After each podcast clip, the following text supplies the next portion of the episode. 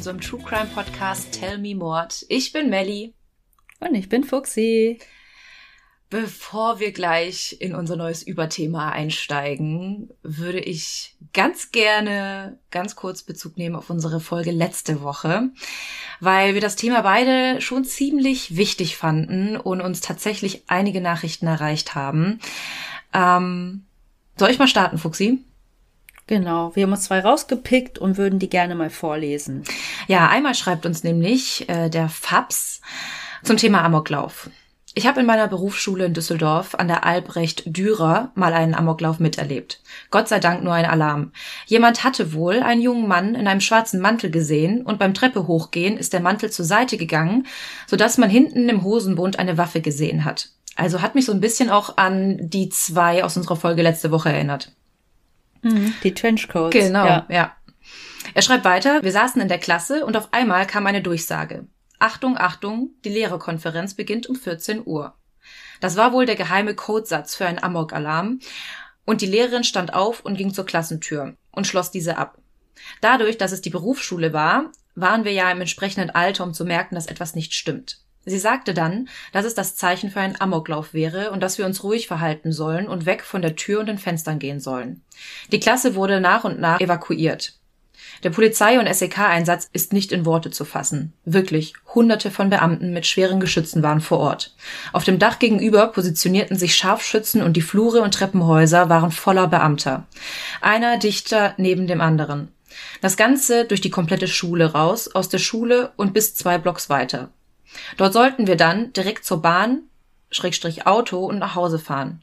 Das Stürmen des Klassenraums war auch heftig. Es wurde feste geklopft und gesagt, Polizei, weg von der Tür. Dann wurde die Tür von außen aufgeschlossen und mit Schwung geöffnet. Mehrere bewaffnete Beamten stürmten rein und sicherten. Das war eine krasse Erfahrung und ich bin mehr als froh, dass es nur ein Alarm war und es nichts Ernstes war. Also finde ich mega krass. Und ich muss auch sagen, das hat mich so ein bisschen auch an die Reaktion meiner Schule erinnert. Die hat das ja auch sehr, sehr ernst genommen damals, den, mhm. ähm, die Drohung, die Amoklaufdrohung. Und ich muss auch sagen, wenn du da dabei sitzt und das alles miterlebst, das muss unfassbar sein. Also finde ich schon mal richtig, richtig krass. Und ich glaube, Fuxi, du hast auch noch eine Nachricht, die du von unseren Hörern bekommen hast. Ja, aber bevor ich zu der komme, wollte ich noch kurz sagen, dass ich in meiner Recherche auch gelesen habe, dass es ja auch viele solcher Tests jetzt auch gibt an amerikanischen Schulen. Mhm. Da aber Kritiker sagen, dass das auch psychische, weiß ich nicht, Konsequenzen oder Folgen für die Schüler haben könnte, wenn sie eben auch jünger sind, mhm. wenn da eben einfach gestürmt wird ja. und genauso heftig wie der Fabs das beschrieben ja, hat. Das ist ja ein unglaublich großer psychischer Stress, dem die da ausgesetzt sind. Wie du sagst, wenn die etwas jünger sind und das nicht ganz zuordnen können, weiß ich auch nicht, ob das alles so genau so richtig ist. Was ich mir vorstellen könnte, was vielleicht Sinn machen würde, so wie mit Feueralarmübungen, von denen jeder weiß, es ist nur eine Übung, dass man das vielleicht so trainiert und nicht wirklich den Ernstfall austestet, ohne dass irgendwer Bescheid weiß. Hm. Ja, definitiv. Ich würde jetzt gerne die zweite Nachricht vorlesen, aber tatsächlich, ich weiß nicht, ich nenne einfach mal nicht den Instagram-Namen, weil du hast nämlich am Ende auch nicht deinen Namen geschrieben. Also denke ich mal, bleibst du anonym. Uns hat eine Hörerin geschrieben zum Amoklauf-Thema. In der elften Klasse hatten wir das Buch The Graduate gelesen. In der Klausur wurde dann auch Columbine thematisiert. Wir natürlich alle geschrieben, wie wir uns auf gar keinen Fall vorstellen könnten, dass das in Deutschland passiert. Literally, am selben Tag war das Attentat in Erfurt. Oh nee. Wir hatten auch an dem Tag in der neunten und zehnten Sport. SMS waren super teuer, also haben wir erst abends davon gehört. Am Montag sagte uns unsere Englischlehrerin, sie könne die Arbeit nicht korrigieren, da sie jedes Mal anfangen müsse zu weinen, wenn sie unsere unschuldigen und zuversichtlichen Worte liest. Och Mann. Auch heftig. Also was für ein Zufall, dass das genau am selben Tag war. Und auch die Reaktion von der Lehrerin. Ich will mir gar nicht vorstellen, wie das ist, wenn du das dann liest und genau weißt, was aber anderen Kindern an einer anderen Schule passiert ist. Ja. Heftig. Nee, also wir fanden es auf jeden Fall gut und wichtig, jetzt nochmal die Nachrichten vorzulesen, weil es halt irgendwie auch keine Seltenheit ist, leider. Und weil irgendwie so viele auch Erfahrungen damit gemacht haben und wie wir das jetzt auch von anderen mitbekommen haben, ja wirklich immer Stress verursacht. Naja, und bevor ich jetzt verrate, wie unser heutiges Überthema ist, wollten wir auch noch mal ganz kurz darauf aufmerksam machen, dass man uns ja jetzt auch bei Spotify bewerten kann. Vielleicht schalten ganz viele am Schluss schon ab, wenn wir euch darum bitten, uns mal fünf Sterne dazu lassen. Deswegen jetzt mal ganz kurz am Anfang für alle alten Hasen da draußen, ne, die schon eingefleischte Mordis sind, bitte, bitte bewertet uns bei Spotify. Das hilft uns wirklich sehr, damit uns auch noch andere mitbekommen und hören. Und an alle Neuen da draußen, ihr dürft uns auch sehr gerne bewerten, wenn ihr uns für gut befindet. Und dann auch gerne fünf Sterne da lassen. Da freuen wir uns wirklich, wirklich sehr. Und ja, das würde uns sehr weiterhelfen. Aber jetzt hast du uns alle auf die Folter gespannt. Was ist das heutige Überthema, Melli? Ja, das heutige Überthema, das musst du mir gleich verraten. Wie ich weiß, wir sind bei C. Ich weiß auch das Überthema, aber ich finde es passender, wenn du das jetzt gleich sagst. Und ich bin schon so gespannt auf den Fall heute. Na gut, okay. Bevor ich den Ball wieder zurückspiele, werde ich euch mal sagen, was das Überthema ist. Nämlich ist das heute C wie Celebrity Mord. Melly weiß schon, welchen Fall ich euch heute mitgebracht habe, aber sie kennt die Einzelheiten nicht und ist deswegen schon super gespannt, mhm. was ich für euch heute alles zusammen recherchiert habe. Ich bin wirklich so gespannt, weil wir haben darüber gesprochen und du hattest mir davon erzählt und ich weiß ganz genau, wie mir diese Serie sofort überall angezeigt worden ist, als sie rauskam oder Film. Serie und Film? Serie. Serie, genau. Und ähm, ich habe sie mir nie angeschaut. Und als du meintest, du machst den Fall, da war ich schon so heiß da drauf und war so gespannt. Und seitdem muss ich es immer wegklicken. Also ich habe jetzt Monate nicht diese Serie angefangen. Und als du davon mhm. angefangen hast zu erzählen, da habe ich mich jedes Mal erwischt, so, oh Gott, sollst du die jetzt gucken? Sollst du die nicht gucken? Nein, warte auf Fuchsis Folge. Ja, also ich würde dir auf jeden Fall empfehlen und euch auch, euch danach die Serie anzuschauen. Weil das ist diesmal wirklich eine fiktionale Serie, keine Dokumentation und wir wissen, wie es ist. Ein paar fiktive, dramaturgische Elemente sind schon drin. Mhm. So, aber welchen Fall hast du denn heute dabei? Heute möchte ich euch von dem Tod des Luxusdesigners Gianni Versace erzählen. Mhm. Er ist nämlich nicht auf natürliche Weise gestorben, sondern wurde am 15. Juli 1997 von einem Serienkiller, der zu der Zeit auf der Liste der zehn meistgesuchten flüchtigen Mörder der USA stand, ermordet. Ach, wie krass. Okay, das ist schon mal ein Fakt, den wusste ich nicht. Und ich bin so gespannt, ob ich den Serienmörder kenne oder ob ihr den Serienmörder kennt. Okay, aber erzähl erst mal weiter. Genau aber um den Serienmörder soll es heute ebenfalls gehen. Aber vorher kurz zur Person Gianni Versace. Ich denke, jedem sagt die Luxusmarke Versace irgendwas. Mhm. Auch wenn man auf diese Mode nicht steht. Jeder kennt den Begriff Versace wahrscheinlich. Ja, definitiv. Aber wer war Gianni Versace? Gianni Maria Versace wurde am 2. Dezember 1946 in der italienischen Stadt Reggio Calabria geboren. Er war italienischer Modedesigner und Gründer des internationalen Modeunternehmens Versace, das neben Kleidung noch Accessoires, Parfüme, Make-up und Wohnaccessoires herstellt. Also wie zum Beispiel Deko, Geschirr, Heimtextilien, mhm. machen sie auch. Darüber hinaus fertigte Gianni Versace aber auch Kostüme für Theater und Film an. Mhm. Er hatte einen älteren Bruder namens Santo und eine jüngere Schwester Donatella. Er war 15 Jahre bis zu seinem Tod mit dem italienischen Model und Designer Antonio D'Amico liiert, mit dem er gemeinsam in Miami Beach lebte. Gianni Versaces Entwürfe bestanden aus leuchtenden Farben, gewagten und sexy Schnitten und das war so ein sehr erfrischender Kontrast zum damals vorherrschenden Stil, was eher aus gedeckten Farben bestand und er schlichter war. Mhm. Ja, ist sehr farbenfroh. Also ich weiß nicht, vor ein paar Jahren waren ja auch diese ganzen Versace-Prints super angesagt. Überall Zara hat die nachgemacht, H&M, genau, diese Goldketten und farbenfrohen Prints. Also ähm, so kann man sich das ungefähr vorstellen. Und Melly ist auch vom Fach, also sie weiß, wovon sie spricht. Ja, wir haben das kopiert. Aha.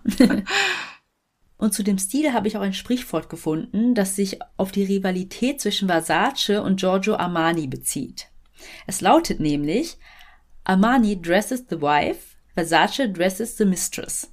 Mhm, okay. Ich übersetze das mal kurz für euch. Armani kleidet die Ehefrau ein, Versace die Geliebte. Mhm, also ein bisschen gewagter und sexier und verruchter vielleicht auch. Ja, und ich glaube, er wollte darauf abzielen oder die Leute, die das gesagt haben, dass Armani eher langweilig mm. einkleidet. Neben seiner eigenen Mode. Genau. Und ich finde, der Begriff Celebrity passt wie die Faust aufs Auge zu Gianni Versace. Nicht nur, weil er einen luxuriösen und schillernden Lebensstil pflegte und aufgrund seines Modelabels bekannt war, sondern er zählte zu seinen Freunden unter anderem Leute wie Elton John, Naomi Campbell, Prinzessin Diana, Madonna, Kate Moss, Tupac Shakur, you name it. Ja. Also wirklich alle bekannten Namen aus Musik, Mode. Ja, läuft bei ihm. Ja. Dementsprechend waren Gianni Versace und sein Partner Antonio so gut wie gar nicht aus der internationalen Partyszene wegzudenken. Also sie waren überall mit dabei, sei es in Miami, irgendwo in Europa, mhm. Paris, Tokio. Die waren immer am Start. Ja. VIP Lounge. Ich meine, wenn du auch so ein Luxus-Mode-Label führst, beziehungsweise da der Designer bist, dann gibt es, glaube ich, keine bessere Werbung, als wenn du dich mit deinen ganzen Celebrity-Freunden anfreundest und äh, denen am besten noch kostenlose Samples gibt, damit die äh, deine mhm. Sachen Probe tragen können. Und das natürlich dann, oh, zufälligerweise von Paparazzis fotografiert wird. Ja, er schneidete auch ähm, zum Beispiel ein Kleid für Lady Di. Mhm, ähm, also, die trugen alle Versace. seine Kleidung. Aber bei ihr glaube ich dann nicht so gewagt. Aber das auf jeden Fall. Also er war so berühmt und beliebt, dass zum Beispiel an seiner Trauerfeier im Mailänder Dom über 2000 Menschen teilnahmen. Wow. Und dann die ganzen VIPs auch. Erste, zweite Reihe saßen. Mhm und um euch nochmal zu verdeutlichen, wie groß und wie erfolgreich dieses Modeunternehmen war oder ist, hinterließ Versace in seinem Testament 50 Prozent seines Modeimperiums seiner Nichte Allegra Versace. Das ist die Tochter von Donatella Versace. Mhm. Sie erbte ihren Anteil 2014, als sie 18 wurde, und das waren etwa 500 Millionen Dollar. Boah. Ich kann es mir gar nicht vorstellen. bin froh, wenn ich 500 Dollar auf dem Konto habe. Hält mir ein pur. so, aber jetzt genug zu Versace, der Mode und seinen ganzen Celebrity Friends. Nun kommen wir zur eigentlichen True Crime Story. Warum mache ich den Fall heute hier überhaupt? Gianni Versace lebte in einer Villa, die er selbst Casa Casuarina nannte, am Ocean Drive in Miami Beach. Dort wohnte er gemeinsam mit seinem Lebensgefährten Antonio. Am Morgen des 15. Juli 1997 ging Gianni Versace am Ocean Drive spazieren, um seine Zeitschriften am nahegelegenen Newscafé zu holen. Die meisten davon natürlich Fashion-Magazine. Und normalerweise ließ er das einen Assistenten erledigen, aber an diesem Tag beschloss er, selbst zu gehen. Er kaufte sich also seine Zeitschriften, machte sich auf den Heimweg und stieg gerade die Treppe seiner Villa hinauf, als ein Mann von hinten auf ihn zusteuerte. Dieser trug ein graues T-Shirt, unscheinbare schwarze Shorts, eine Baseballmütze und hatte einen Rucksack bei sich. Plötzlich schoss dieser Mann ihm aus nächster Nähe in den Kopf und ins Gesicht. Danach ging dieser mit schnellen Schritten davon. Das hört sich an, als wäre der irgendwie so ein Urlauber in Shorts und mit seinem Hoodie irgendwie total unscheinbar und kommt da angelatscht und feuert dann einfach auf Gianni Versace. Hat das irgendwer mitbekommen? Tatsächlich, der Ocean Drive, das ist so ein bisschen, was man so kennt aus Filmen oder, weiß nicht, aus dem Fernsehen diese Straße, wo auch alle mit in Rollerblades hm. da am Strand lang fahren und so. Ja, ja. Also er ist schon nicht aufgefallen, vor allem da mit diesen gedeckten Farben. Mhm. Beobachtet hat das Ganze Versaces ehemaliger britischer Chefstylist Dean Eslett und auch sein Partner Antonio und sie sahen den Täter noch flüchten und riefen sofort einen Rettungswagen. Mhm. Gianni Versace wurde ins Jackson Memorial Krankenhaus gefahren, doch jede Hilfe kam zu spät. Oh ja, nach so einem Kopfschuss und durchs Gesicht ist, glaube ich, auch schwierig. Mh, sehr schwierig. Um 9.21 Uhr wurde Gianni Versace dann für tot erklärt. Zum Zeitpunkt seines Todes war er 50 Jahre alt. Aber jetzt kurz zurück zum flüchtigen Täter. Er verließ, wie gesagt, schnellen Schrittes den Tatort und ging in ein Parkhaus zu seinem roten Pickup-Truck, setzte sich hinein, verstaute seine blutige Kleidung und zog sich um. Die Polizei war natürlich bereits alarmiert und die Beschreibung des Täters an die Polizeistreifen weitergegeben worden. Man hörte überall in der Nähe des Ocean Drives Sirenen und Polizei aufkommen, was den Täter in Panik versetzte und er beschloss, zu Fuß weiter zu flüchten. Also er ließ sein Auto in dem Parkhaus stehen. Mhm. Etwa fünf Kilometer von Versaces Villa entfernt fand er in einem Hausboot Unterschlupf. Aber nicht in seinem Hausboot, sondern in irgendeinem. Genau, er ist einfach eingebrochen, das war nicht seins, mhm. genau. Die Polizei fand auch relativ schnell diesen roten Pickup-Truck im Parkhaus und es stellte sich heraus, dass dieser einem gewissen William Reese gehörte, der etwa zwei Monate zuvor ermordet aufgefunden wurde. Mhm. Das war aber in New Jersey. Okay, also, also kann man definitiv davon ausgehen, dass das natürlich nicht der Täter gewesen sein kann. Also der Besitzer vom Wagen. Ja, ja. Also kann man ja logischerweise davon ausgehen, dass das nicht der Täter gewesen sein kann. Also wurde der Wagen entweder gestohlen oder irgendein Verwandter hat vielleicht den Wagen genommen. Du bist schon so langsam auf der richtigen Spur, nämlich fanden die Polizisten in dem Auto gestohlene Autokennzeichen, unter anderem aus South Carolina, und einen Reisepass eines gewissen Andrew Cunanan mhm. und einen an ihn adressierten Scheck und eine Quittung eines Pfandleihhauses für eine Geldmünze, die von einem vorherigen Mordopfer von Andrew Cunanan, Lee Micklin, gestohlen wurde. Aufgrund dessen und der Täterbeschreibung wurde der Mord an Versace mit Andrew Cunanan in Verbindung gebracht. Dazu komme ich aber später nochmal genauer. Aber Andrew Cunanan ist der Serienkiller, über den wir hier sprechen wollen. Okay, ich habe den Namen, glaube ich, noch nie gehört. Ich wette, er hat noch einen anderen Namen, worunter wir ihn vielleicht doch besser kennen könnten. Soll ich schon spoilern oder noch nicht? Nein, lass uns noch ein bisschen zappeln. So, aber wer war Andrew Cunanan? Heute wissen wir, dass er Gianni Versace umgebracht hat und dass er zuvor bereits vier andere Männer innerhalb von nur zwei Wochen getötet hatte und nach ihm bundesweit gefahndet wurde. Boah. Er war aber fleißig. Laut Freunden war er von Versace besessen und prallte oft mit seiner engen Freundschaft zu ihm.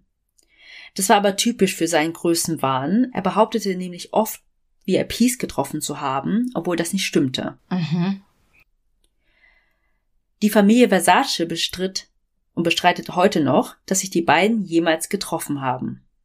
Jedoch sind die Ermittler der festen Überzeugung, dass sich Versace und Cunanan zuvor in San Francisco getroffen hatten, aber die Art ihrer Beziehung ein Rätsel ist. Mhm.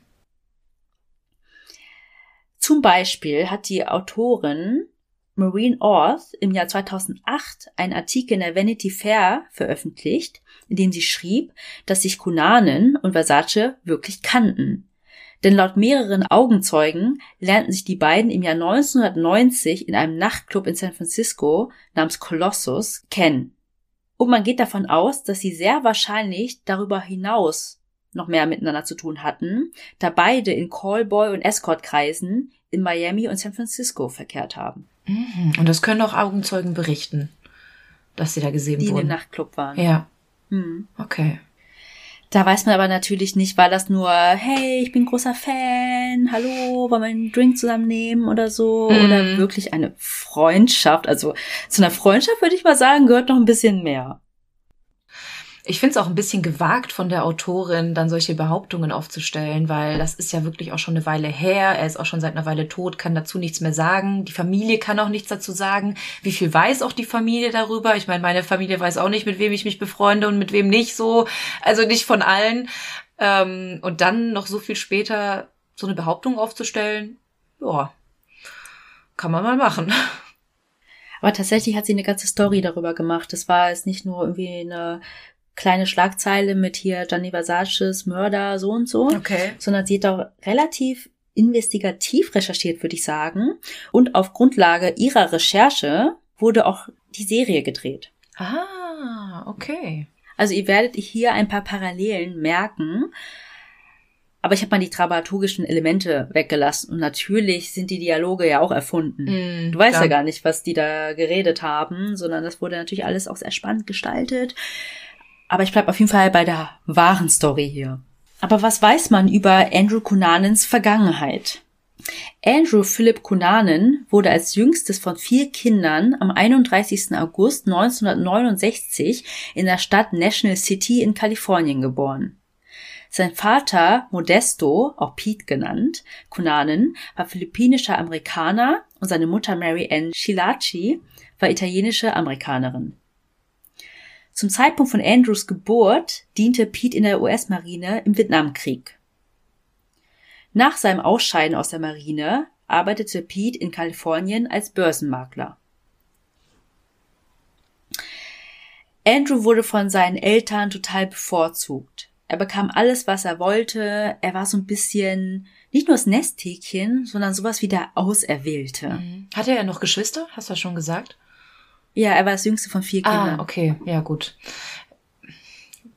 Bei so einer Großfamilie und dann das Nesthäkchen sein, ich kenne das aus eigener Erfahrung, du wirst meistens bisschen mehr betüttelt als die restlichen Geschwister. Ja, ich würde aber tatsächlich sagen, das ging hier noch ein bisschen darüber hinaus. Zum Beispiel hat er auch das Master Bedroom bekommen. Was? Also mit angrenzendem Badezimmer. Was? Bevorzugt einfach. Okay, das ist, das ist heftig. Und als einziger der vier Kinder meldete ihn sein Vater an der Bishop School an, einer bekannten Eliteschule im wohlhabenden Viertel La Jolla in San Diego. Ich weiß nicht, ob du dich erinnerst, Melly. La Jolla ist auch diese Gegend, wo Betty Broderick und ihre Familie gewohnt hat. Mhm, ich erinnere mich. Dort lernte Andrew auch seine lebenslange beste Freundin Liz Code kennen. In der Schule wurde er von Mitschülern und Lehrern als aufgeweckt und sehr gesprächig beschrieben und er hatte nachweislich ein IQ von 147. Hm, das ist nicht schlecht. Dementsprechend war er auch ein Musterschüler, hatte sehr gute Noten, aber auch sehr gute Manieren. Also so richtig nach Knigge Mhm, sozusagen. mhm. Außerdem sah er auch noch sehr gut aus. Also wir werden euch auch noch ein Foto hochladen, erstmal wie der echte aussah, der echte Andrew Cunanan, aber dann auch aus der Serie. Also schon ein halb Filipino, Mutter mit italienischen Wurzeln zum Teil, volles Haar, warme Augen. Also er kam schon sehr gut an. Mhm, Ich schaue mir gerade ein Foto von ihm an und er sah wirklich sehr adrett aus. Er hat auch so einen leichten Schlafzimmerblick, guckt dich dann so an. Ja. Also man kann nicht, man kann nicht abstreiten, dass er gut aussah. Doch. Hier ist sogar ein Oberkörperfrei-Foto. Ja, genau. Genau, genau, das ist es. Ähm, er hatte auch einen athletischen Körper. Also ich möchte jetzt nicht so in Schwärmen geraten, weil hallo, wir reden hier von einem Serienkiller. Aber nur um euch das mal ein bisschen näher zu beschreiben, wie gut er auch ankam und dann seine guten Manieren. Er war so belesen und Everybody's Und- Sunshine. Und dann auch noch klug. Klug, Mhm. gebildet, hatte auch noch gute Manieren, sah gut aus. Also everybody's darling, würde ich sagen. Aber dann kam die schlechte Nachricht für alle Mädchen und Frauen.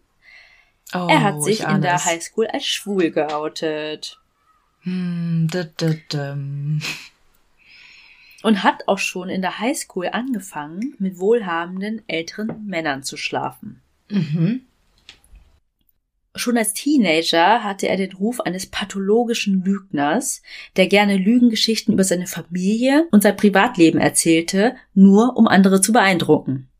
In dem Jahrbuch seines Abschlussjahrgangs stand unter seinem Foto mit aufgeknöpftem Hemd und frechem Blick least likely to be forgotten. Also auf Deutsch am wenigsten wahrscheinlich zu vergessen oder er wird unvergessen bleiben. Ah, dann habe ich das Foto hier gerade entdeckt. So. Mhm. Ist auch ein gewagtes Jahrbuchfoto, würde ich mal sagen. Schön mit der Krawatte, keckem Lächeln, offenem weißen Hemdchen mm, und ein leicht angedeutetes Sixpack. Ja. Und da merkt man schon, wie er sich so ein bisschen aus der Masse herausheben wollte, auffallen wollte mhm. und einfach sehr besonders war. Und tatsächlich soll der Spruch darunter, dass man ihn nicht vergessen wird, sich noch bewahrheiten. Mhm. Nach seinem Highschool-Abschluss im Jahr 1987 schrieb sich Andrew auf Wunsch seiner Eltern an der University of California in San Diego ein, wo er amerikanische Geschichte studierte. Etwa ein Jahr später, im Jahr 1988, da war er circa 19 Jahre alt, verließ sein Vater die Familie und zog zurück auf die Philippinen, um einer Verhaftung wegen Unterschlagung zu entgehen.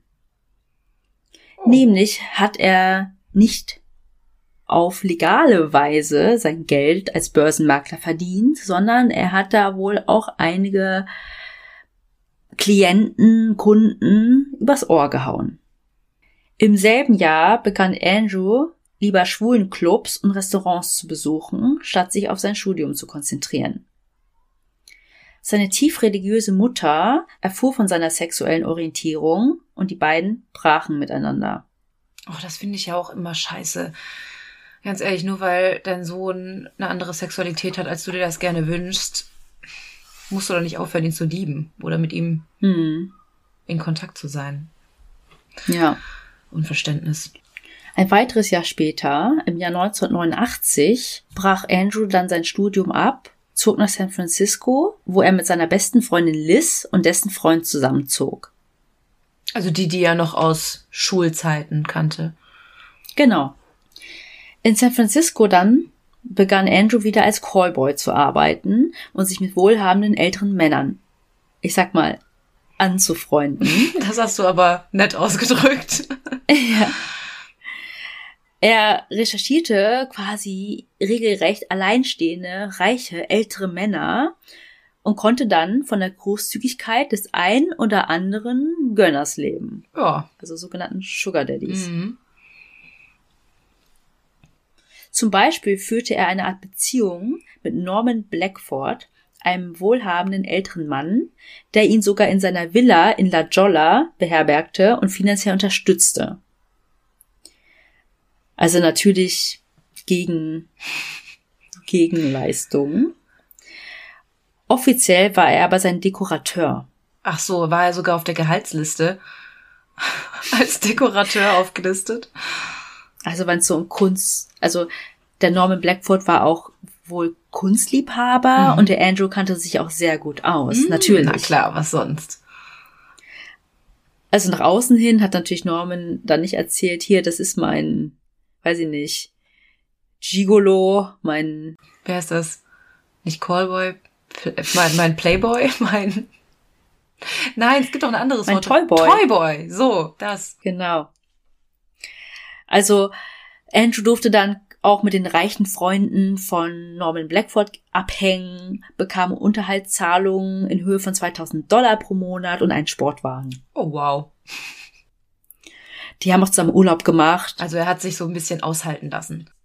Ja, total. Die sind auch zusammen in Urlaub gefahren, waren in Paris, dann hier irgendwo, du weißt schon, Skifahren, da wo die Reichen dort Skifahren. Mhm. Ja, solche Sachen. Mhm. Er soll zu der Zeit auch angefangen haben, in Gewaltpornos mitzuspielen und mit Drogen zu handeln. Darunter verschreibungspflichtige Opioide, Kokain und Marihuana. Als wenn er es nötig gehabt hätte, noch irgendwie zusätzlich Geld zu verdienen. Hätte er bei seinem, seinem Sugar Daddy gesagt, ich brauche ein bisschen Kohle, dann hätte er doch bestimmt noch mal 2000 rübergeschoben. tatsächlich hat er selber auch Drogen konsumiert. Mhm. Und laut Andrew selber war der Norman auch geizig. Ach so. Also der hat ihn jetzt nicht nochmal extra hier und da und da. Mhm. Klar, er hat ihn mitgenommen Mhm, und so, mhm. Aber der hat schon so geschaut hier, bleib mal in deiner Position. Du wirst nur für das bezahlt, was du auch leistest. Im Oktober 1990 dann, jetzt sind wir an dem Zeitpunkt, den ich vorher schon genannt hatte, soll Andrew dann Gianni Versace angeblich zum ersten Mal getroffen haben. Versace war zu der Zeit in San Francisco, weil er dort seine Kostüme anprobieren ließ, die er für die Inszenierung der Oper Capriccio an der San Francisco Opera entworfen hatte. Mhm. Also der Zeitpunkt würde auf jeden Fall passen, dass sie sich da dann noch getroffen haben. Ja, und weil Andrew auch immer versucht hat, in diesen Kreisen zu verkehren. Mhm. VIP Lounge da, teures Dinner in dem angesagtesten Restaurant der Stadt, ja. Und jetzt springen wir ein bisschen nach vorne. Im Dezember 1995 traf Andrew dann den 31-jährigen Architekten aus Minneapolis, David Metzen, in einer Bar in San Francisco. Die beiden begannen kurz darauf eine Fernbeziehung, die David Metzen jedoch im Frühjahr 1996 wieder beendete. Seine Freunde rieten ihm nämlich dazu, denn sie und auch er haben etwas Zwielichtiges, Komisches an Andrew, weiß ich nicht, wahrgenommen. Okay. Andrew hingegen erzählte all seinen Freunden, dass David die Liebe seines Lebens sei. Mhm, Also wieder diese Lügen und andere manipulieren wie schon früher. Mhm. Aber zur gleichen Zeit lebte Andrew noch mit Norman Blackford zusammen. Weil das konnte er sich auch nicht nehmen lassen. Aber wusste er das? Also wusste Norman, dass er noch irgendwie eine Beziehung nebenher am Laufen hatte? Oder? nee, uh -uh. Hätte er auch nicht gedurft, wahrscheinlich. Ja, wahrscheinlich nicht. Wäre rausgeflogen. Oder zumindest nicht öffentlich. Mhm. Es war ja eine Fernbeziehung. Ja, gut. Aber ich kann mir vorstellen, wenn du auf der einen Seite dein Toyboy bezahlen musst, damit er mit dir schläft, und auf der anderen Seite hatte da irgendwie noch einen am, am Haken, wird mir wahrscheinlich nicht so gut gefallen, wenn ich dafür auch noch Geld bezahle. Hm, ja, fühlt sich dann ausgenutzt, ne? Aber genauso nutzt du ja auch dein Toyboy aus. Ja, klar. Im September 1996 trennte sich dann Andrew von Norman, weil Andrew immer gieriger wurde. Also er wollte einen besseren Sportwagen haben, mehr Unterhalt, nur First-Class-Flüge, sowas. Mhm. Und darauf hatte Norman dann auch keine Lust mehr, weil die jetzt auch nicht mehr so oft intim miteinander waren. Also er hat da schon gemerkt, jetzt nach den paar Jahren, dass Andrew sich dann doch irgendwie anders umschaut und er nur noch von ihm ausgenutzt wurde. In den sechs darauffolgenden Monaten hat Andrew wohl um die 85.000 Dollar auf den Kopf gehauen. Also er hat den Sportwagen verkauft, hatte da ein bisschen Geld, hatte dann noch ein bisschen Geld von Norman, hat sich dann auch ein Darlehen aufgenommen, alle seine Kreditkarten noch ausgereizt, bis sie Ei, ei, dann ei. gesperrt worden sind. Also einfach wieder sein Luxusleben ausgekostet und auch weiter Drogen konsumiert. 85.000. Ich überlege gerade, wie lange ich für 85.000 arbeiten muss und der haut das einfach in ein paar Monaten auf den Kopf. Ja, er hatte ein gebrochenes Herz, Melly, das musst du ja, verstehen. der arme, arme. Er durfte sogar den Sportwagen behalten. Aber nicht den besseren. Nee, nur den alten ausgelutschten. Ja. Wir sind also jetzt im April 1997 und Andrew gab ein Abschiedsdinner, bevor er endgültig nach San Francisco ziehen wollte, weil er war ja in San Diego, da in der Villa gewesen. Doch seine Kreditkarten waren restlos überzogen und seine Freunde übernahmen die Rechnung. Das war ja total ungewöhnlich, Mhm. dass Andrew nicht bezahlen konnte. Bei dem Dinner erzählte Andrew seinen Freunden, dass er vorher, bevor er nach San Francisco ziehen würde, noch nach Minneapolis reisen würde, um sich um Unfinished Business zu kümmern. Welches Business denn? Das werde ich dir jetzt verraten. In Wirklichkeit wollte er dort seinen engen Freund Jeff Trail treffen, ein 28-jähriger ehemaliger Navy-Offizier, den er damals in einer schwulen Bar in San Diego kennengelernt hatte. Mhm. Tatsächlich waren die beiden aber gar nicht mehr so dicke, wie Andrew behauptete. Jeff ging nicht nur aufgrund der Distanz auf Abstand zu Andrew, sondern er soll auch zu seiner Schwester gesagt haben, dass er nicht wollte, dass Andrew kommt. Okay. Also Andrew hat sich dann selber eingeladen.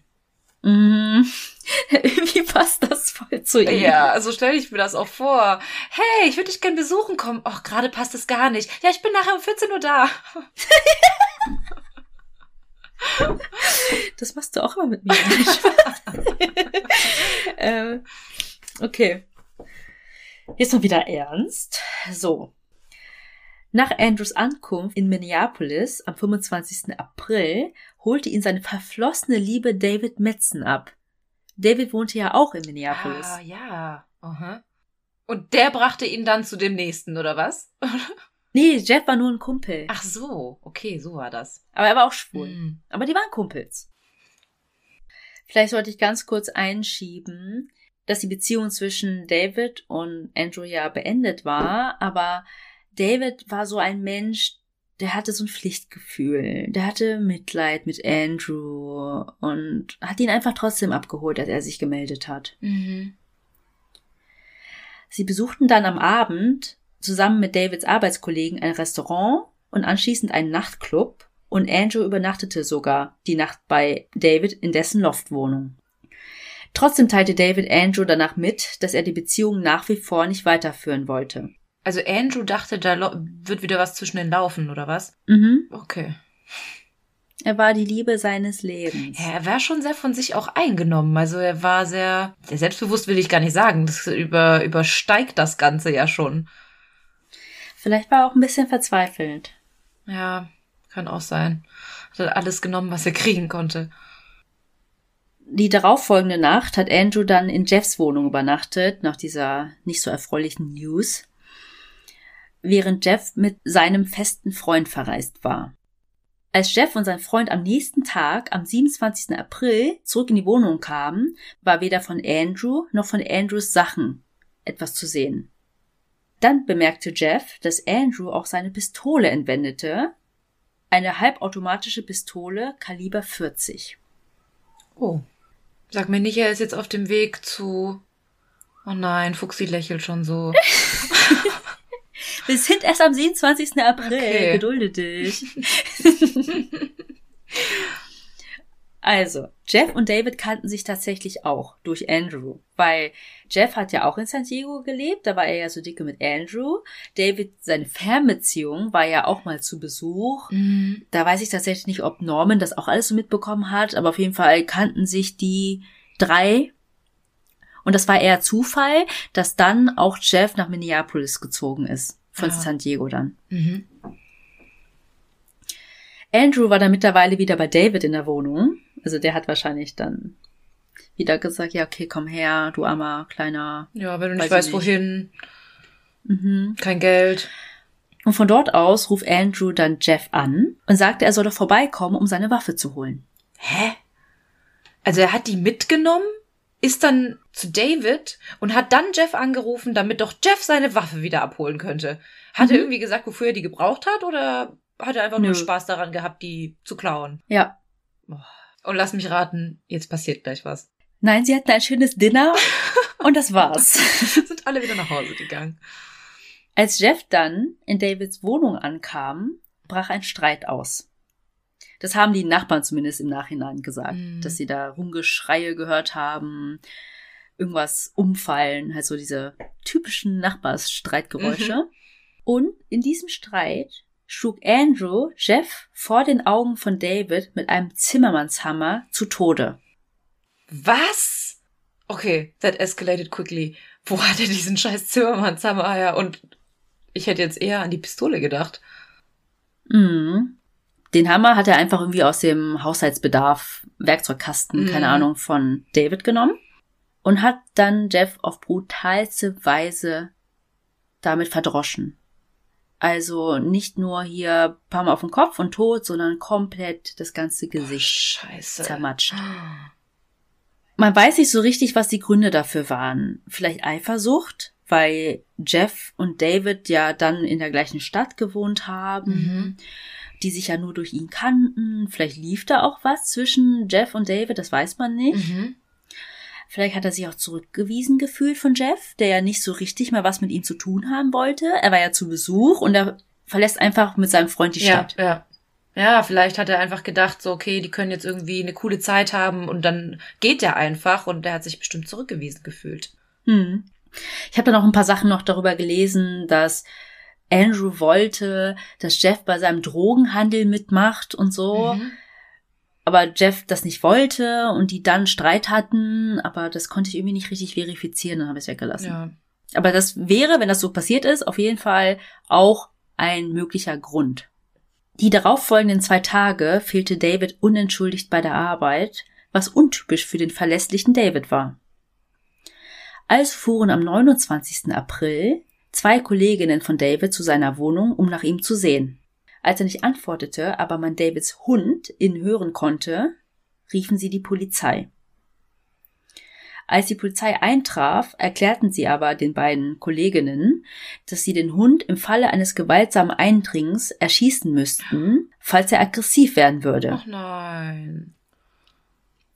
Daraufhin ließen die Frauen, genauso wie deine Reaktion gerade vermuten lässt, es auch gut sein und hinterließen stattdessen eine Nachricht für die Vermieterin oder die Hausmeisterin oder so, in der sie sie baten, mit ihrem Generalschlüssel die Wohnung zu öffnen.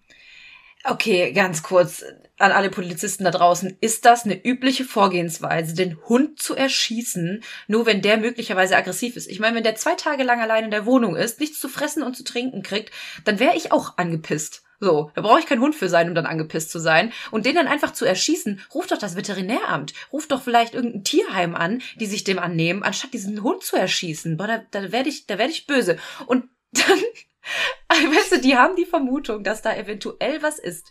Der Typ war zwei Tage nicht auf der Arbeit, der Hund bellt wie Bolle da in der Wohnung und es ist möglich, dass da irgendeine Straftat passiert ist. Und dann geht die Polizei lieber, ach, hinterlass doch mal bitte eine Nachricht bei der Vermieterin, die soll sich dem Ganzen doch mal annehmen.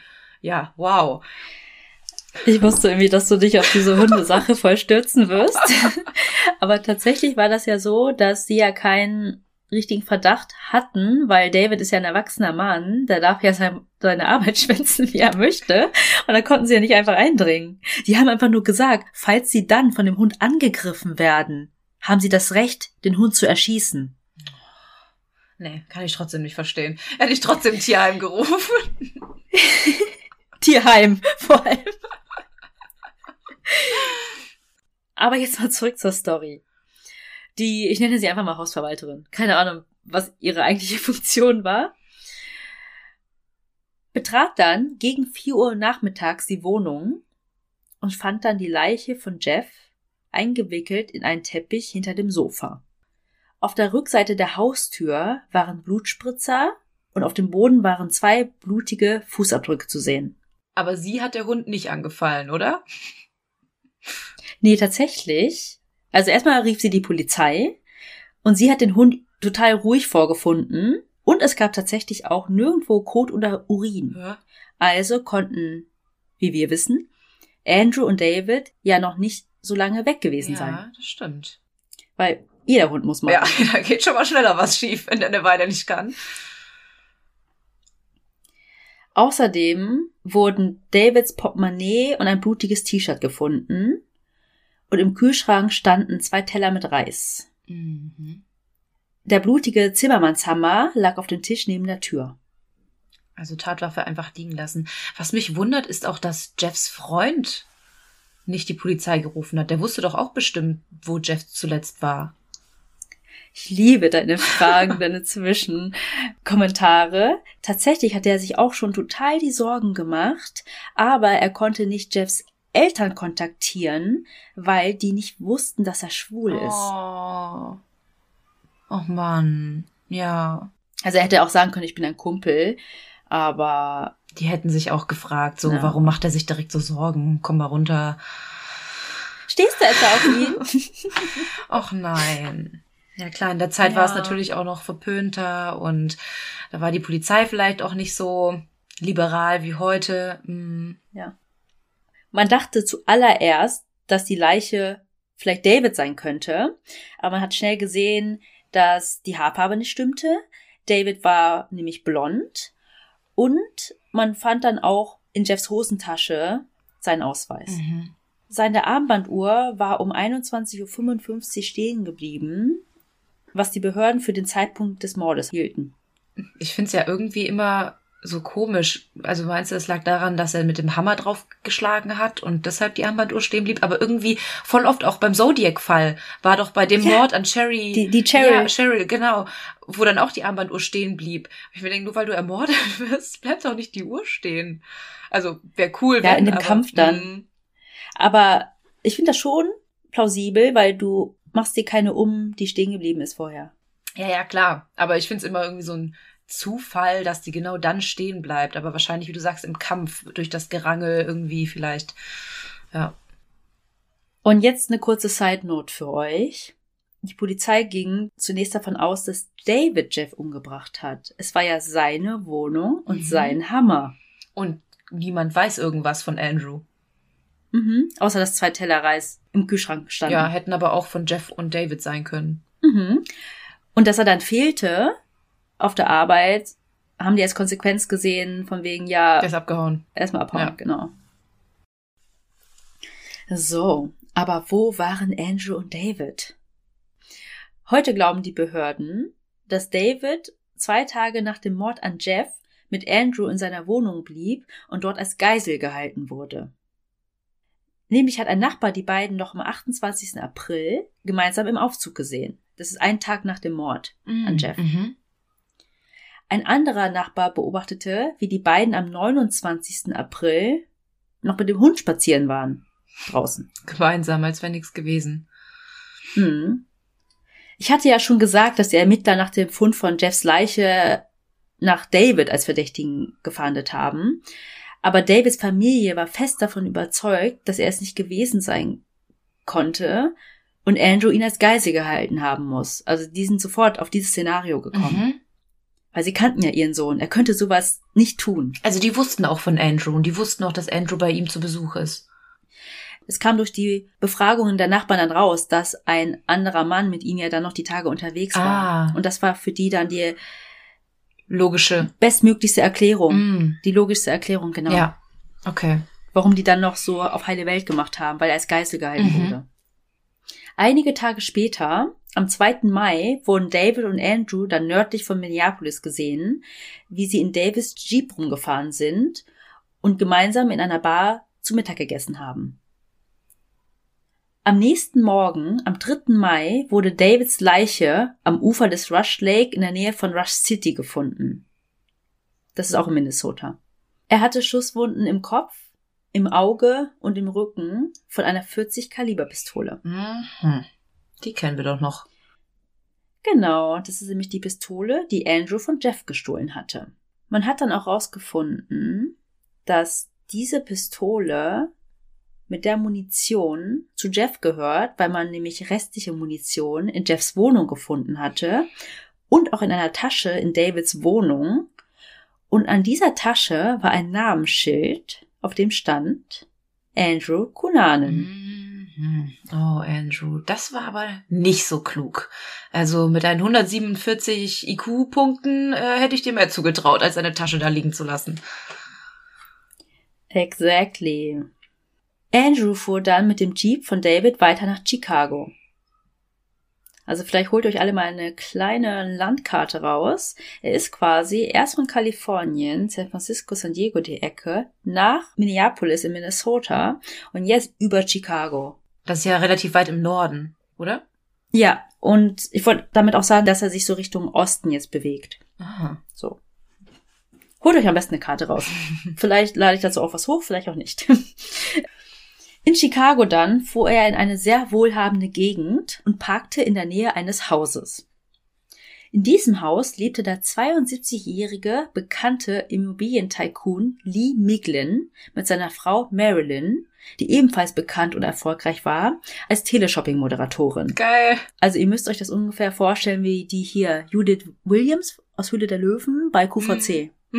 Ja. Hier die Handcreme, es sind nur noch so und so viel Stück da für so und so viel Euro. Wenn ihr jetzt anruft, Ja. Aber die können das auch immer so hammermäßig verkaufen. Also ich bin ja überhaupt kein Teleshopping-Fan, aber wenn man sich das mal anguckt, dann finde ich das so beeindruckend, wie viele Details die da aufzählen, wirklich über die langweiligsten Dinge, die eigentlich überhaupt nichts können. Und dann erzählen die darüber stundenlang. Ich finde das ja krass beeindruckend, muss ich ja sagen. Ja, und die arbeiten auch sehr gut mit dieser Knappheit, ne? mhm. ne? Ressourcenknappheit. Mhm. Es sind nur noch zwei Stück da. Und plötzlich habe ich nochmal 300 auf Lager bekommen. Ah, genau, die kommen dann plötzlich noch rein. Hoppla. Also die Familie Miglin war sehr wohlhabend, wohl situiert. Das Ehepaar war seit über 30 Jahren verheiratet und sie hatten einen gemeinsamen Sohn. In der Garage fesselte Andrew Lee Miglins Hände und Füße, umwickelte seinen Körper in Plastik und braunem Packpapier und umwickelte seinen Kopf mit Klebeband. Bis auf zwei Luftlöcher an den Nasenlöchern war sein Gesicht komplett zugeklebt. Boah. Andrew stach dann zigmal mit einer Gartenschere auf ihn ein und schiste ihm anschließend mit einer Gartensäge die Kehle auf.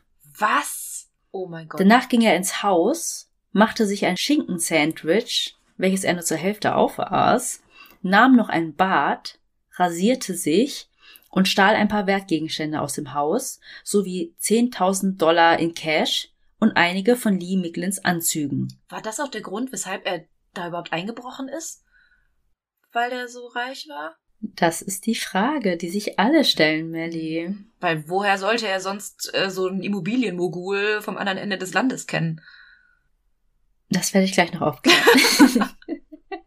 ich stelle zu viele Fragen.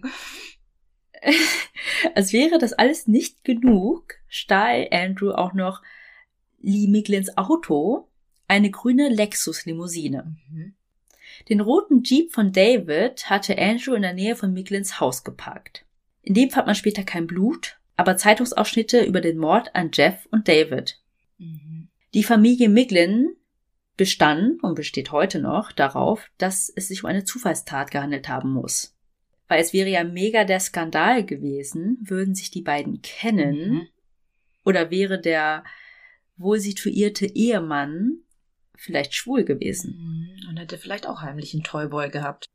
Aber die Ermittler sahen in der Tat etwas Persönliches. Also diese Folter, dieses Zukleben mit Klebeband und auch ein bisschen dieser Overkill ganz ehrlich, mit einer Gartenschere auf ihn einstechen und danach mit einer Gartensäge die Kehle durchschneiden, also das ist mehr als nur ein Overkill. Genau. Und auch die Ermittler sagen, das hatte irgendwas von dem Ritual. Mhm, so sah mhm. das aus. Ja. Lee Micklins Frau war zur Tatzeit out of town und es gab keine Einbruchsspuren das deutet auch darauf hin, dass die sich vielleicht kannten mhm. oder Lee Miglin ihn dann auch eingeladen hat, reinzukommen. Mhm.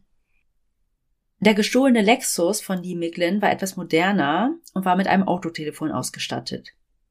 Und die Polizei ist sehr schnell darauf gekommen, dass man es erorten könnte, sobald sich das Telefon verbindet. Sie fingen also an, die Aktivitäten des Autotelefons zu überwachen. Am 8. Mai, etwa fünf Tage nach Davids Tod, wurde das Auto in Philadelphia in Pennsylvania aktiviert, sowie auch am 8. Mai in der Nähe von Pence Grove und Carneys Point Township in New Jersey. Diese Info wurde leider auch den Medien zugespielt und sie verbreiteten die Info im Radio. Das hörte auch Andrew im Radio und zerstörte daraufhin das Autotelefon und fuhr weiter. So, und jetzt müsstet ihr nochmal eure Karte rausholen. Wir sind jetzt nämlich von Chicago aus Richtung New Jersey gefahren. Und das Endziel kennen wir ja jetzt auch mhm. schon. Es wurde ja nun intensiv nach dem Lexus von Lee Miglin gefahndet. Also es wurde überall rausgegeben, dunkelgrün, Lexus Limousine, Baujahr, keine Ahnung was, Kennzeichen so und so. Mhm. Ne? Und Andrew wusste, dass ein neues Auto her muss. Also hier muss ich sagen, bei seinem IQ, wie du schon gesagt hast, hätte ich eigentlich auch nichts anderes erwartet. Ja, ja. Ich meine, wenn das so öffentlich auch erzählt wird, wonach gesucht wird, ist ja auch ähm, nicht unwahrscheinlich, dass der Täter selbst das hört. Hm. Ja, und die Medien ja einfach dachten, komm, einfach mal an die Öffentlichkeit rausspielen. Mhm. Also, Andrew war ja mittlerweile in New Jersey und parkte am 9. Mai in der Nähe eines Friedhofes und traf auf den 45-jährigen Friedhofswärter William Reese. Den hatte ich ja vorher schon genannt. Mhm. Andrew erschoss ihn mit seiner beziehungsweise der Waffe von Jeff, stahl seinen roten Pickup-Truck und fuhr weiter Richtung Miami. Am 12. Mai erreichte Andrew schließlich Miami Beach und quartierte sich unter einem Fake-Namen, nämlich Kurt Demaris, in einem Billow-Hotel ein, nämlich im Normandy Plaza Hotel, wo eine Nacht nur 29 Dollar kostete. Den roten Pickup-Truck von William Reese hatte Andrew auf dem Weg nach Miami mit gestohlenen Autokennzeichen aus South Carolina bestückt, die ja auch später gefunden worden sind, und stellte es in einem Parkhaus ab. Das Parkhaus, das wir auch schon kennen. Genau. Und am 12. Juni, etwa einen Monat später, wurde Andrew Cunanan dann auf die Liste der zehn meistgesuchten flüchtigen Mörder des FBI gesetzt.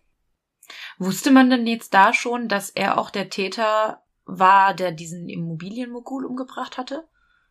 Ja, also man hat es vermutet, weil er ist ja in Minneapolis mit dem roten Jeep von David gefahren, Mhm. hat es dann in der Seitenstraße Ah. in Chicago abgestellt, Mhm. ist dann von da mit dem dunkelgrünen Lexus weitergefahren. Mhm. Dann hat man ja irgendwann auch die Leiche des Friedhofwärters gefunden Mhm. und dass sein Pickup-Truck weg war. Mhm. Also konnte man quasi über die Autos herausfinden, wer es war, beziehungsweise wie die Route verlief.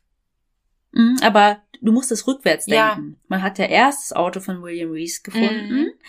hat dann dort den Reisepass von Andrew Cunanan gefunden, Mhm. dann diese ganzen Autokennzeichen Ja. und dann zurück. Ja, ja, ja. Naja, macht Sinn. Und in so einer wohlhabenden Gegend in Chicago, da stehen ja nicht immer random irgendwelche Autos am Straßenrand. Ja, ja. Du merkst ja schon, dieses Auto wurde jetzt schon länger nicht bewegt. Wem gehört Ja. das? Und man wusste ja, dass David Metzen auch tot aufgefunden Mhm, wurde. genau, ja. Und dann zurück zu Jeff. ja. Zur gleichen Zeit in Miami ähm, hat Andrew wohl den Verdacht gehabt, eventuell AIDS zu haben. Er hat sich dann testen lassen und hat tatsächlich nie das Ergebnis abgeholt. Das wird später auch noch wichtig. Also das wird auch ein bisschen so in der Serie gezeigt. Also nicht direkt. Es war eher so, dass man anhand der Symptome vielleicht so ein bisschen, wenn man sich auskennt, vermutet hat, dass er sich auf jeden Fall krank gefühlt hat. Okay. Und dass das auch ein eventuelles Motiv gewesen sein könnte und auch ein bisschen seine Verzweiflung. Mhm. Mhm. Und langsam ging Andrew auch das Geld aus, weswegen er dann in Miami am 7. Juli unter seinem eigenen Namen plus Fingerabdruck, was ich auch krass finde, einen gestohlenen Gegenstand aus Lee Micklins Haus verpfändet hat. Das war nämlich eine Goldmünze. Ah, von der hast du ja auch vorhin erzählt. Und er hat das einfach unter seinem eigenen Namen verpfändet, obwohl er eigentlich, weiß nicht, wusste oder wissen müsste, dass die Polizei routinemäßig die Aufzeichnungen Ja. von Pfandleihern überprüfte. Ja. Ich meine, im Hotel hat er extra mit einem anderen Namen eingecheckt, aber da hat er es einfach nicht gemacht. Okay, strange. Oder er hatte vielleicht keinen Ausweis, aber im Hotel hast du keinen Ausweis gebraucht? Keine Ahnung. Mhm. Am Samstag vor dem Mord an Versace, am 12. Juli, checkte Andrew aus dem Hotel aus, ohne für seine letzte Nacht zu bezahlen. Man geht auch davon aus, dass Andrew wegen Versace in Miami war und ihn gestalkt hat. Mhm. Weil die beiden sich ja so gut kannten. Hm. Hatte aber seine Telefonnummer nicht. Ja, blöd. Und dann wissen wir ja, was passiert ist am 15. Juli 1997. Versace wurde erschossen und es wurde dann nach Andrew Cunanan gefahndet. Mhm. Letztendlich endete die Fahndung damit, dass er am 23. Juli, also etwa eine Woche nach dem Mord, in dem Hausboot, in dem er Unterschrift gefunden hatte, tot aufgefunden wurde. Hm? Ein Hausmeister, der auf dem Hausboot nach dem Rechten geschaut hatte, hatte einen Schuss gehört und die Polizei alarmiert. Andrew hatte sich mit der von Jeff gestohlenen Pistole in den Mund geschossen und keinen Abschiedsbrief hinterlassen. Ach, krass.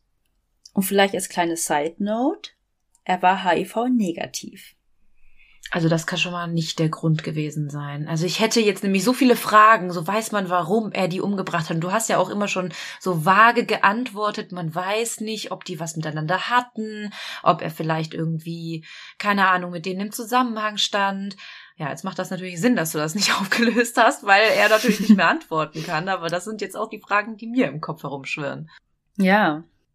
Also das wahre Motiv für den Mord an Versace ist, wie du gesagt hast, unbekannt. Das kann uns eigentlich nur Andrew Cunanan sagen, mhm. der jetzt aber tot ist. Man kann jetzt ja so ein bisschen, weiß ich nicht, spekulieren, vermuten.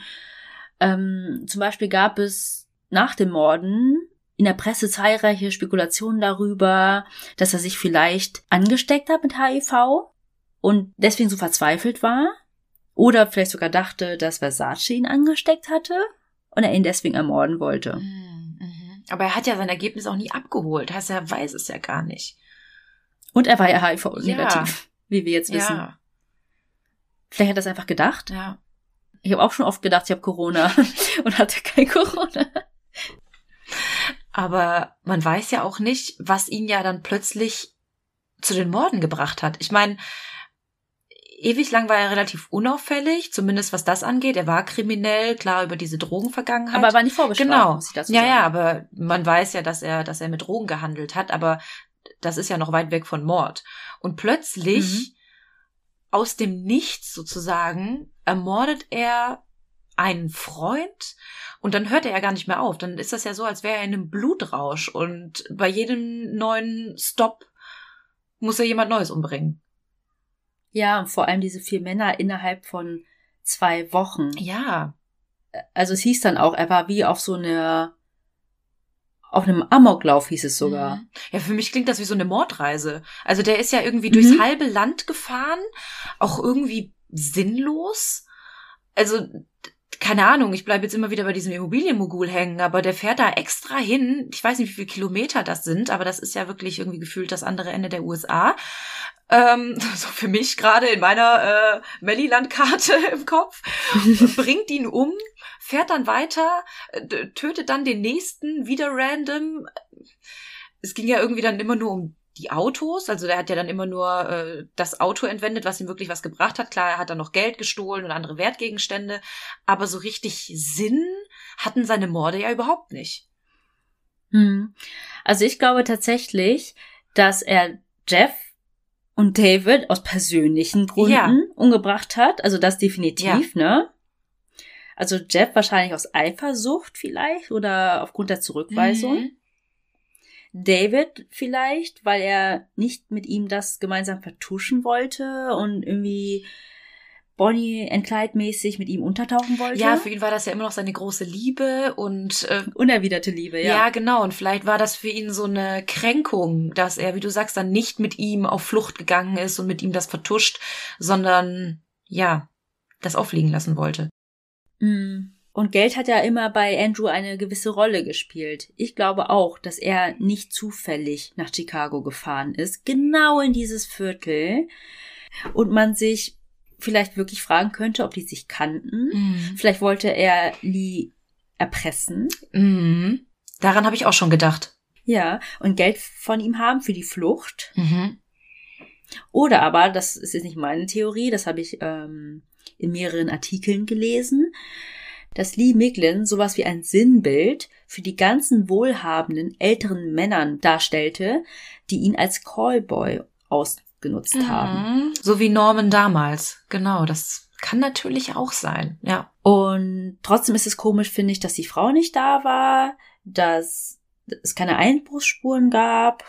Also ich finde das schon alles ein bisschen komisch. Vielleicht hat Andrew auch Lee irgendwie auf dem Weg angerufen und meinte, oder hat vielleicht auch mehrere versucht anzurufen. Kann ja auch sein, dass er mehrere Verflossene kontaktiert hat und vielleicht gefragt hat, wo er unterkommen kann. Und dann hat sich Lee zurückgemeldet oder hat dann gesagt, ach ja, passt, meine Frau ist eh nicht da an dem Wochenende, komm vorbei.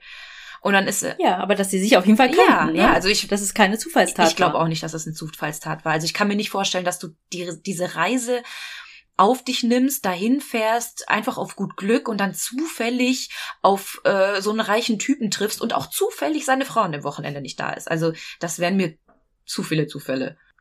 Ja, und Chicago lag auch nicht auf dem direkten Weg nach Miami. Nee. Ja. Ja, und der Friedhofswärter, das muss man leider sagen, war wahrscheinlich eher Mittel zum Zweck. Er brauchte einfach einen anderen Wagen. Mhm. Ja. Oh, krass. Was für eine Scheiße, dass er sich selbst umgebracht hat. Also ich, ich hätte das jetzt so interessiert. Aber der hätte doch wahrscheinlich wieder seine Lügen aufgetischt. Mhm. Also, wer weiß, wer weiß, ob das was gebracht hätte. Ja, da hast du recht. Aber was ich halt irgendwie so nicht zufriedenstellend finde, ist, dass er halt einfach, also er hat ja Gianni Versace so am helllichten Tag einfach so hinterrücks erschossen. Ohne darauf zu achten, ob ihn Zeugen sehen, ob, ähm, keine Ahnung, er noch irgendwie eine Aussprache mit ihm hat. Also es war ja wirklich so eine, also wie so eine reine Hasstat. Er ist da hingegangen in Mhm. seinen Shorts und seinem Hoodie und hat ihn einfach morgens erschossen. Einfach so. Man kann vermuten, dass Andrew vielleicht zu dem Zeitpunkt alles egal war. Letztendlich war er ja in diesem Hausboot gefangen. Überall wurde nach ihm gefahndet. Er konnte die Stadt nicht irgendwie verlassen, ohne dass ihn jemand vielleicht erkennt oder sieht. Deswegen hat er sich auch selbst gerichtet am Ende. Aber, eins muss man auch sagen, der Mord an Versace hat Andrew Cunanan eigentlich genau dahin gebracht, wo er immer sein wollte, nämlich im Mittelpunkt der weltweiten Aufmerksamkeit. Und man wird ihn am wenigsten von allen vergessen. Ja, da hast du recht. Der Fall hat mir so gar nichts gesagt und auch sein Name so überhaupt nicht. Aber es ist so, ein- es ist so eine Tat, da bleiben noch so viele Fragezeichen beim Kopf und es ist so, ah, kriege ich die Krise. Fast wie ein Cold ja, Case für wirklich. dich. Es ist wirklich fast wie ein Cold Case, weil er halt einfach keine Antworten liefert und weil diese Morde oder weil dieser Mord zum Schluss halt auch so random war und dann auch noch an so einem berühmten Menschen, den jeder kennt. Aber deswegen ist er ja berühmt geworden. Genau das. Es hätte doch, ja, das ist traurig, aber es hätte keiner diesem Friedhofwärter in den Medien so hinterher Niemand. geheult, wie es alle bei Versace im Mailänder Dom gemacht ja. haben. Und ich denke gerade drüber nach, vielleicht, also jetzt nochmal eine ganz andere Theorie hier in den Raum zu werfen. Vielleicht war das ja auch so ein bisschen sein Plan, um jetzt alles mal zu verwerfen. Die kannten sich nicht, äh, äh, die waren jetzt auch nicht schwul so, sondern vielleicht war das einfach so sein Plan. Okay, wenn ich jetzt den umbringe, dann bleibe ich auf jeden Fall für immer berühmt. Ist vielleicht keine logische Ja. Theorie, aber ähm, Doch, ich finde die schon logisch. Oder auch vielleicht aus Neid. weil Versace genau das verkörpert hat, eigentlich alles, was Andrew selbst sein wollte. Mhm. Er war reich, er war berühmt, er war beliebt, Mhm. gut Ja. aussehend, äh, offen schwul. Ja. Ja. Kann wirklich sein. Und dann aus lauter Frust und weil er sowieso nicht mehr wusste, was er machen sollte in der Fahndung, einfach sich umgebracht. Oh, ja. Oh, ich find's gut, dass du den Fall gemacht hast und ich bin so gespannt, was ihr da draußen alle dazu sagt und ob ihr was von Andrew Cunanan gehört habt ähm, oder vielleicht sogar schon die Serie gesehen habt und auch die ein oder andere Parallele jetzt durchgehört habt. Ich werde mir auf jeden Fall die Serie jetzt anschauen. Jetzt komme ich nicht daran vorbei, jetzt muss ich reinseppen. Genau, und bevor uns Leute wieder schreiben, welche Serie ich denn meine, das ist die Serie American Crime Story, Staffel 2 über Versace. Staffel 1 ist nämlich über O.G. Simpson. Auch total interessant. Und die Serie findet ihr auf Netflix zum Beispiel. Und ich habe jetzt gerade mal geschaut nach der Serie und ich und mir kam dieser Schauspieler so bekannt vor und jetzt muss ich natürlich noch mal ganz obligatorisch meine Lieblingsserie in den Raum werfen. Der hat unter anderem auch bei American Horror Story mitgespielt. Echt? Ja. Weil ich wusste, mir kommt der super bekannt vor und dann bin ich jetzt hier auf Filme und Fernsehsendungen gegangen. Also in erster Linie kenne ich ihn aus Glee. Ähm, und dann Mhm. bin ich weiter runtergegangen und ich wusste, er hat doch irgendwo mitgespielt und es ist American Horror Story. Ja. Ein sehr guter Schauspieler, mag ich sehr, sehr gerne. Darren Chris. Und macht das mal bitte ohne nachzuschauen. Ich habe mich so schwer getan, darauf zu kommen, wer die Schwester spielt. Melly, guck auch nicht nach. Schaut dir die Serie Okay. an. Mein Freund ist sofort drauf gekommen. Und ich doch so, nee, nein. Und dann hatte er recht. Dann habe ich schnell mein Handy so weggetan. Hä? Ich habe gerade gar nicht nachgeguckt. Lass mal Thema wechseln. Okay, dann bin ich mal gespannt. Alrighty, also das war der Fall für heute für das Überthema C wie Celebrity Mord. Ja, sehr, sehr geil. Und jetzt wieder mein Schlenker zu unserer Lieblingsrubrik. Und zwar grüßen wir heute die liebe Janine.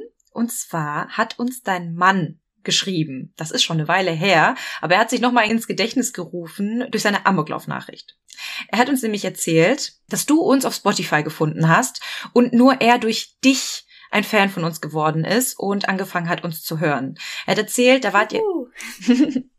er hat erzählt, da wart ihr gerade zu Hause am Renovieren und du hast unseren Podcast angemacht um neben der Arbeit auch ein bisschen unterhalten zu werden. Und so hast du ihn angesteckt und er meint, man wird fast süchtig nach euren Folgen. Und deswegen grüßen wir heute dich, liebe Janine, und auch dich, lieber Fabs. Und danke für deine Nachricht und hoffen, ihr hört uns beide noch regelmäßig. Mega cool. Ja, liebe Grüße gehen raus. Also es gibt, glaube ich, nichts Besseres für uns als persönliche Empfehlungen im Freundes-, Familien-, Bekanntenkreis. Richtig cool. Ja, da freuen wir uns echt mega.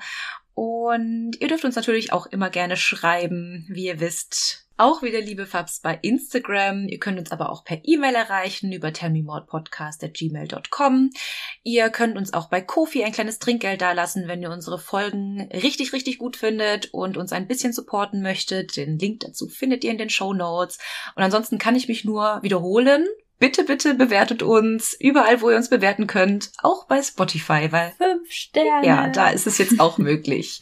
So, dann verabschieden wir uns heute für eine Woche bei euch. Und es bleibt uns nur zu sagen, was wir immer sagen. Wir hoffen, ihr habt Lust auf mehr bekommen. Oder Moormord. Und bis zur nächsten Folge. Tschüss. Tschüss.